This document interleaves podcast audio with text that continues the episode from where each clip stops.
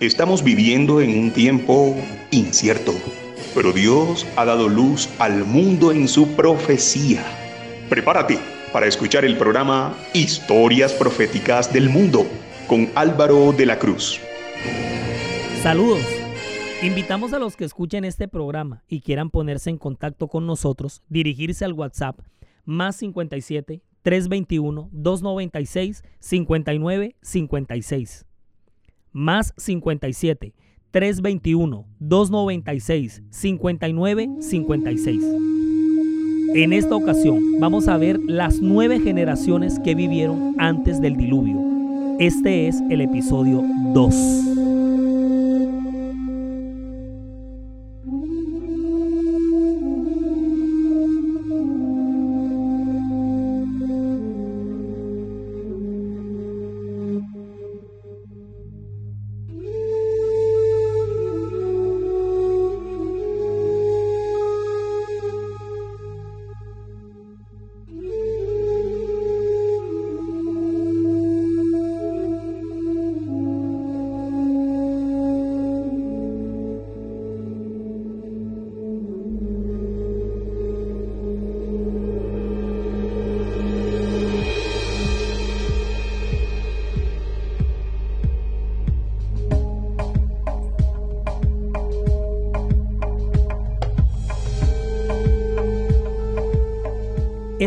Con la creación de Adán, la primera generación de nuestro relato, nuestro primer padre.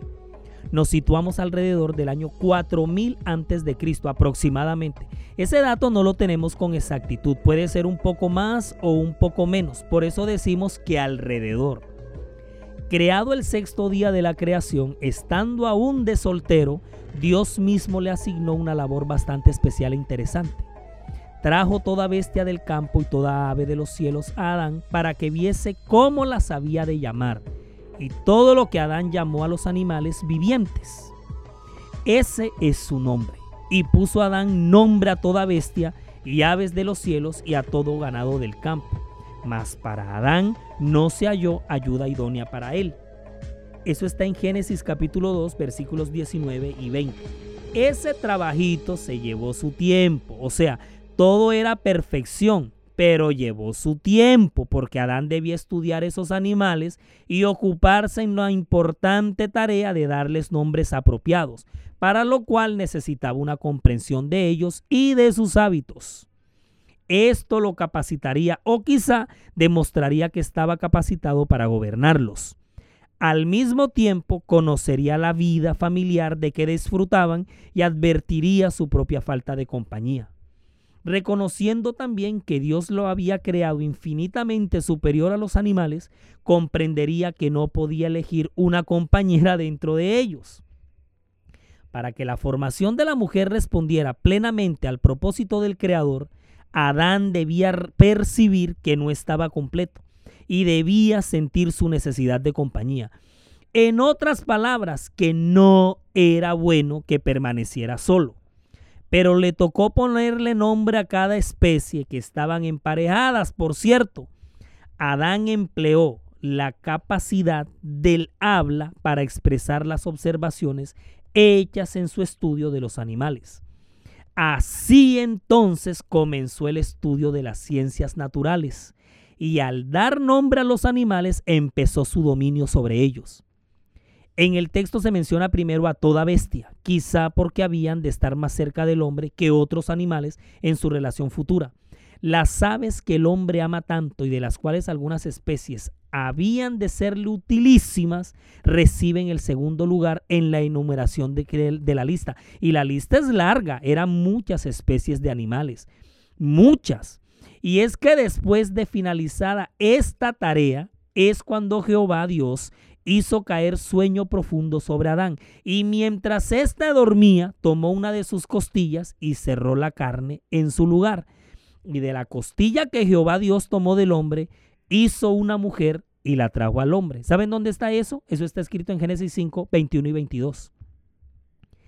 Eva, ahora, si lo ven, es la que se va a llamar todo esto pasó en Edén. Y en Edén mismo, en el este del Edén, preparó un huerto. el huerto del Edén. Noten que el huerto era solo una zona del Edén. El Edén era una región en la cual en su parte oriental había un huerto. Y Jehová Dios plantó un huerto en Edén al oriente y, puso allí al hombre que había formado. Génesis 2.8. ¿Qué había en ese huerto? Y Jehová Dios hizo nacer de la tierra todo árbol delicioso a la vista y bueno para comer. También el árbol de la vida en medio del huerto y el árbol de la ciencia del bien y del mal. Eso está en Génesis 2, versículo 9. El Edén tuvo que haber sido una región extensa, muy extensa, puesto que contenía todas las variedades del reino vegetal. Y además, en esta región nacía un río que tenía que ser también inmensamente grande como para formar de manera separada las cabeceras de cuatro brazos. Y salía de Edén un río para regar el huerto, y de allí se repartía en cuatro brazos. El nombre del uno era Pisón, este es el que rodea toda la tierra de Avila, donde hay oro, que es la península del Sinaí en Egipto y el oro de aquella tierra es bueno. Allí también hay bedelio y ónice. El nombre del segundo río es Gijón. Este es el que rodea toda la tierra de Cus, que es la actual Arabia Saudita. Y el nombre del tercer río es Idekel o Tigris. Este es el que va al oriente de Asiria. Y el cuarto río es el Éufrates. Ambos desembocan en el Golfo Pérsico para recorrer toda la Mesopotamia, en el Golfo. Todo esto está en Génesis 2, versículos 10 al 14. Imagínense, de la región del Edén partía este río que más adelante se transformaba en cuatro. Recordemos que cuando Adán y Eva pecaron, Dios mismo de su propia voz lanzó una profunda sentencia que brotó de sus labios y que profetizó el gran conflicto de los siglos en este planeta, la guerra campal entre el bien y el mal.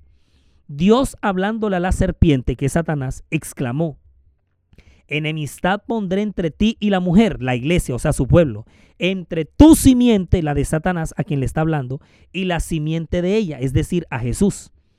Tú le herirás en el calcañar, pero ella te aplastará la cabeza. Eso está en Génesis 3.15.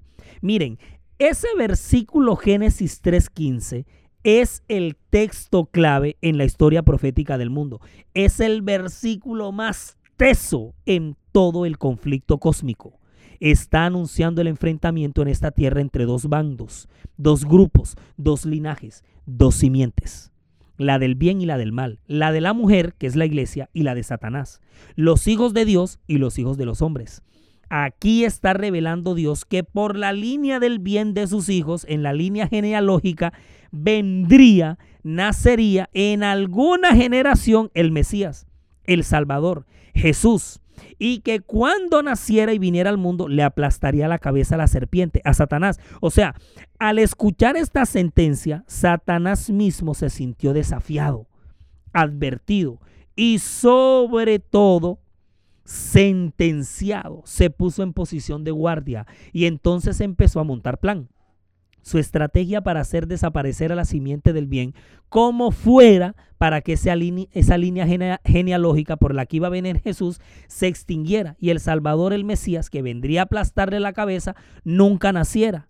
Desde ese versículo en adelante, Génesis 3.15, la guerra quedó declarada. Y entonces se nos vino la grande y fueron expulsados del huerto del Edén.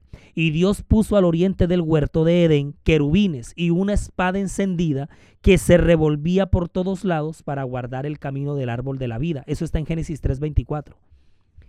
Ese trayecto para salir de ahí expulsados siempre tomaba su tiempo. Adán y Eva, ya en condición de pecadores, tienen su primer hijo, Caín. Y luego al segundo, Abel. Todos no sabemos la historia el odio de Caín hacia su hermano. El uno era justo y el otro era rebelde. El trasfondo aquí es la guerra entre el bien y el mal, las dos simientes. Pilas con eso, que de aquí en adelante todo tiene que ser analizado dentro de ese marco. Por la genealogía de quién tenía que nacer Jesús, por la de Abel o por la de Caín. Pues por la de Abel, ¿qué hizo Satanás cuando analizó la jugada? Pues impedir que esa línea genealógica siguiera. ¿Cómo lo logró? Indujo a Caín a matar a su hermano. Y con ese acto, asunto solucionado. Venzó la línea del mal. No, Dios le concedió a Adán y a Eva un tercer hijo y muchísimos hijos más, pero la genealogía que la Biblia registra para el nacimiento de Jesús está encabezada con Set. Set, S-E-T, Set, el tercer hijo de Adán y Eva, con el cual la simiente del bien se renovaría para iniciar el camino de la simiente, por la cual vendría el Mesías. Adán tuvo otro hijo que debía ser el heredero de la promesa divina, el heredero de la primogenitura espiritual. El nombre dado a este hijo, Set, que significa sustituto.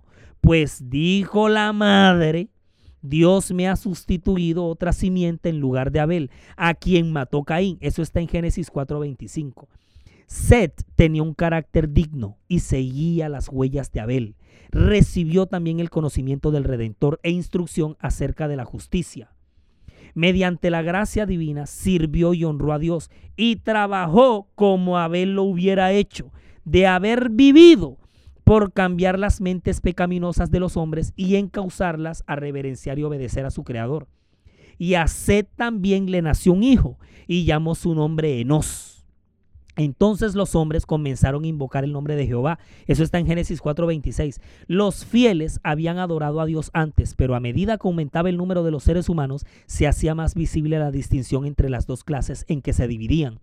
Había franca lealtad hacia Dios de parte de una clase, así como desprecio y desobediencia por parte de la otra. Las dos simientes organizadas. Nunca nos salgamos de ese gran marco. Al recibir la maldición de Dios, Caín se había, se había, retirado de la familia de sus padres, había escogido primeramente el oficio de labrador y luego fundó una ciudad a la cual dio el nombre de su hijo mayor, Enoch. Caín se había retirado de la presencia del Señor, desechando la promesa del Edén restaurado, para buscar promesas y placer en la tierra maldita por el pecado. Y así se había destacado como caudillo de la gran multitud que adora al Dios de este mundo.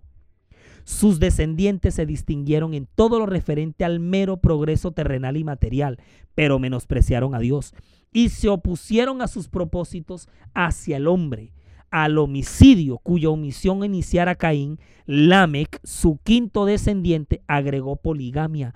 Tuvo dos mujeres que se llamaban Ada y Sila, y con cínica jactancia reconoció a Dios tan solo para sacar de la venganza prometida a Caín una garantía de su propia salvaguardia. ¿Saben lo que dijo este hombre? Dijo, si siete veces será vengado Caín, Lamec en verdad setenta veces siete lo será.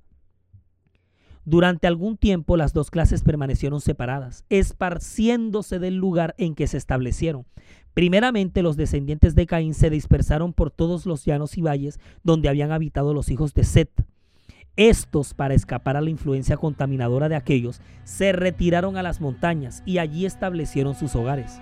Mientras duró esta separación, los hijos de Set mantuvieron el culto a Dios en toda su pureza.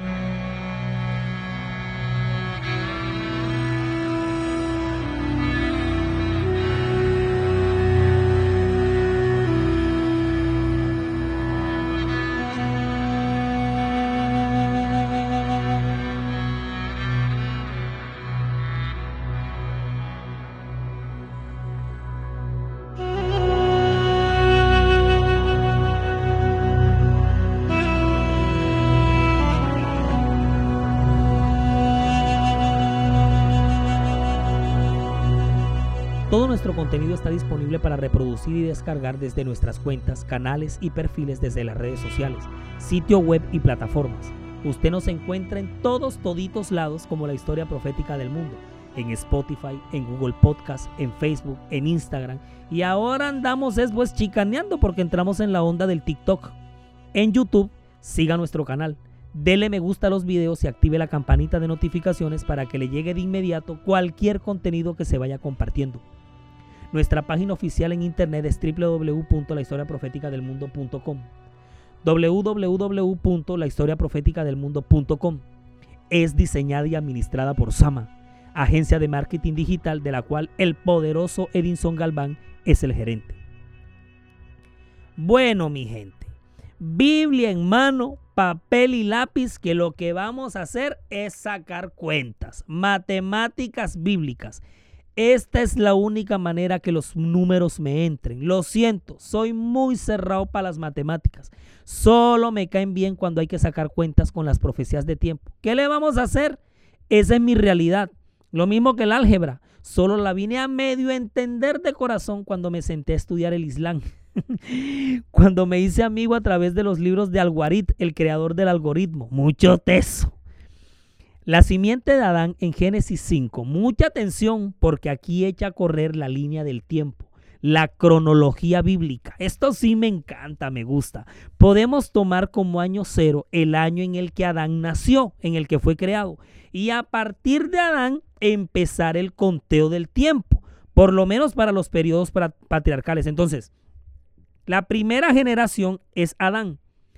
En Génesis 5, 3 al 5, Adán, cuyo nombre, porque el, término Adán significa hombre, tenía 130 años cuando tuvo a Set. La palabra Set significa sustituto. Después de tener a Set, Adán vivió 800 años más y engendró hijos e hijas para un total de 930 años.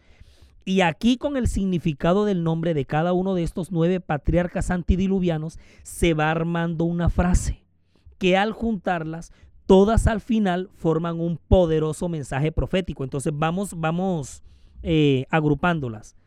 Hombre sustituto, que es Adán y Set. Listo, primera generación antidiluviana. Segunda generación antidiluviana. Ubíquense en Génesis capítulo 5, versículos 6 al 8. Set, cuyo nombre significa sustituto, tenía 105 años cuando tuvo a Enos. Ahora, Enos significa mortal, es decir, 235 años a partir de Adán nace Enos. Adán, su abuelo, tenía 235 años cuando su nieto Enos nació. Si llevan el conteo, ya se perdieron. Concentración. Biblia en mano, papel y lápiz. Yo se los dije, o calculadora.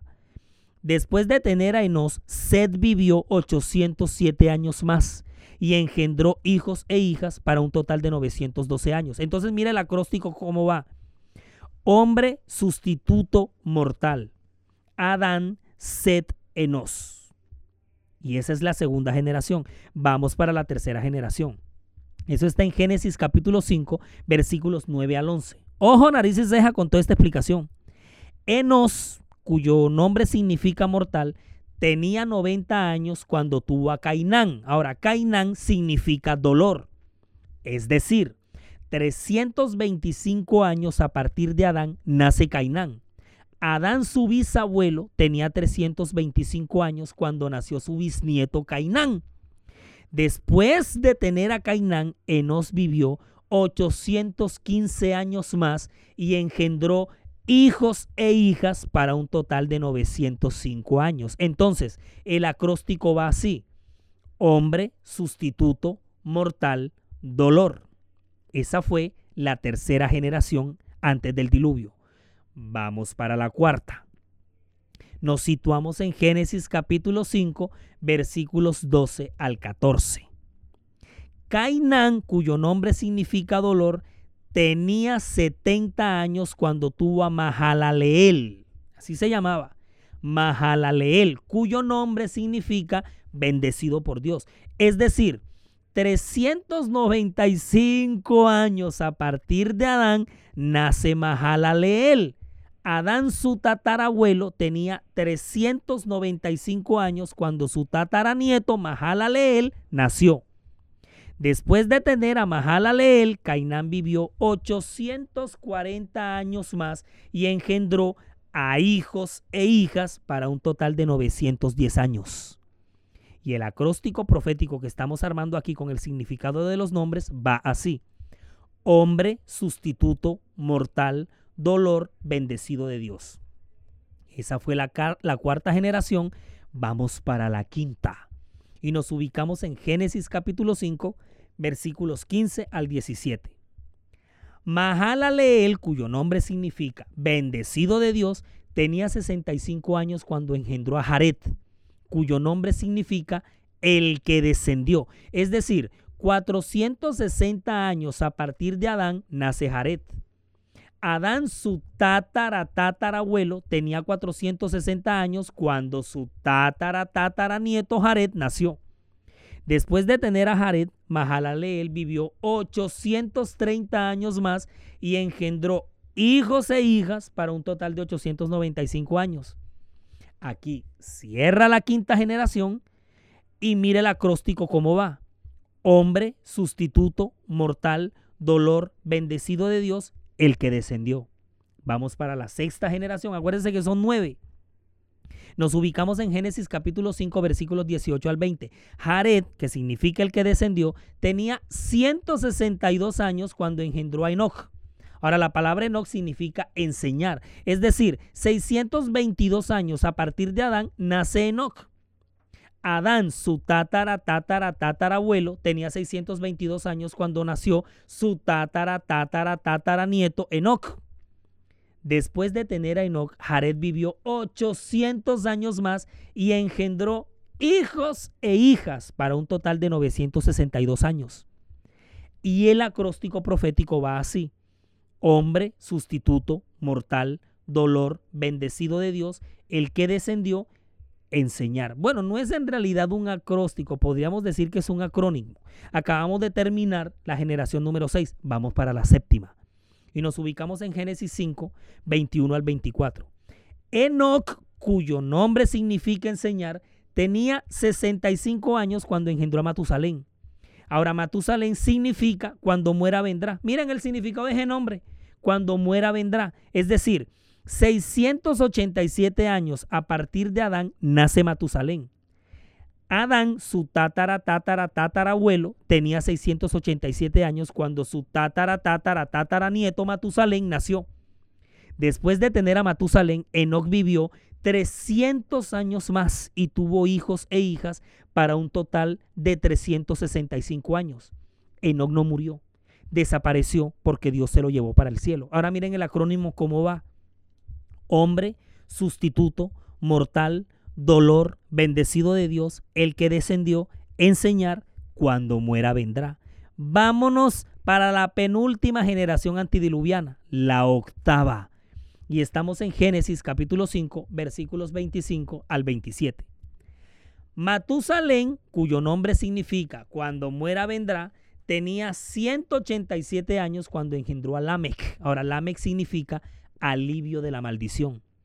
Es decir, 874 años a partir de Adán nace Lamec. Adán, su tátara, tátara, tátara, tátara abuelo, tenía 874 años cuando su tátara, tátara, tátara, tátara nieto, Lamec, nació.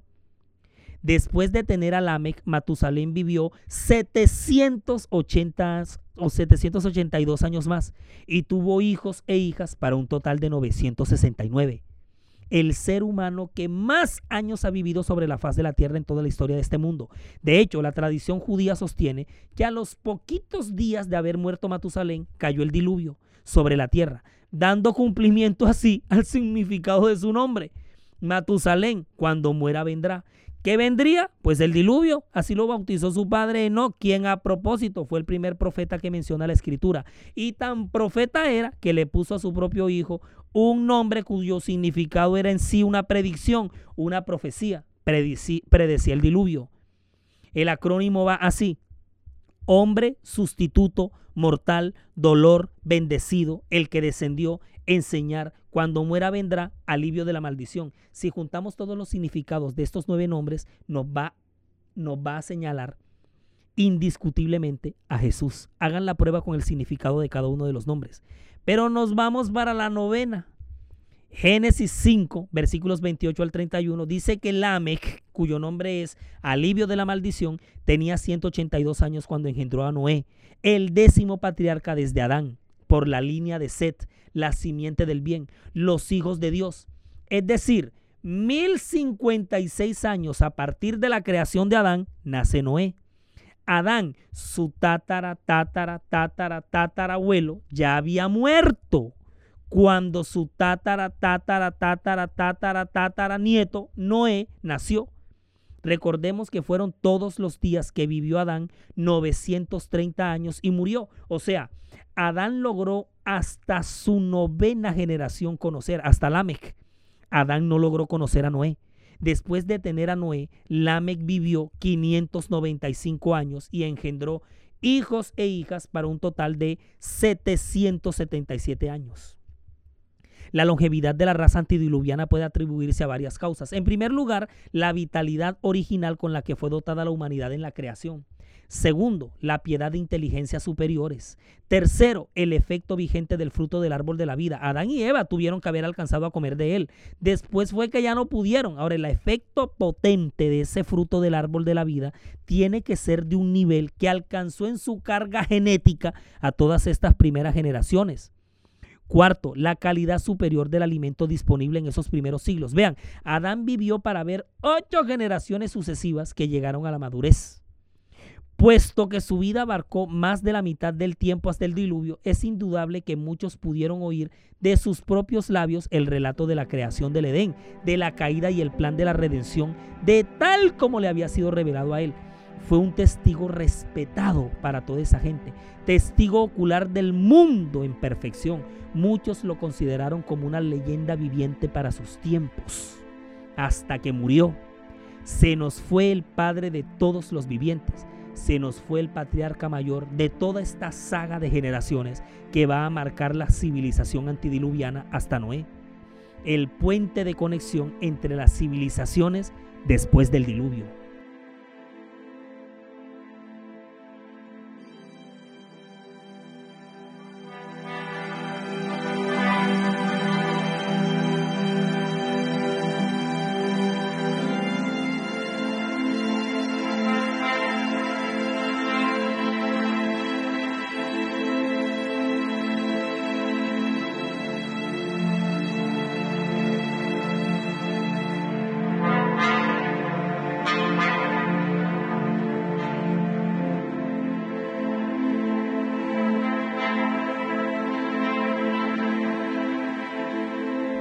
Saludamos con mucho cariño y aprecio a todos los oyentes de Silo Radio en Bogotá, Distrito Capital. La historia profética del mundo se emite todos los domingos a las 8 y 30 de la mañana, con episodio de repetición los miércoles a las 8 y 30 de la noche, a través de la señal en vivo por la página web de Silo Radio. En el año 1056, a partir de Adán, nace Noé y tenía Noé 500 años cuando engendró a Sem, Can y a Jafet. Es decir, 1556 después de que Adán nació. Y era Noé de 600 años cuando el diluvio de las aguas vino sobre la tierra. Génesis 7:6. Es decir, el diluvio ocurrió 1656 años desde la creación de Adán. Estamos hablando de aproximadamente del año 2314 antes de Cristo. Y eso es lo que vamos a ver en el próximo episodio, el que nos vamos a detener en el desastre más catastrófico de la historia de la humanidad, el cataclismo de talla mundial, nunca antes ni después visto, el diluvio, el cual va a ser determinante para la dinámica de la repoblación de la especie humana en un escenario totalmente diferente al que teníamos antes de que las aguas vinieran sobre la tierra, nuevo escenario en el que se va a dar origen a las civilizaciones postdiluvianas. Resumimos y nos fuimos.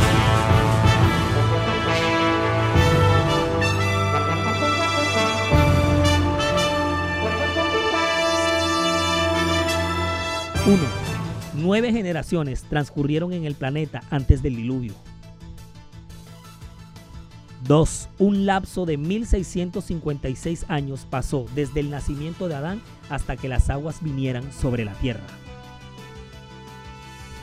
3. El mismo registro del mundo antes del diluvio era de una gran calidad de vida, una longevidad entre los seres humanos y era de un avance incomparable. 4. Las Santas Escrituras, el registro bíblico, nos aporta valiosa información sobre las edades, los tiempos y la cronología. 5.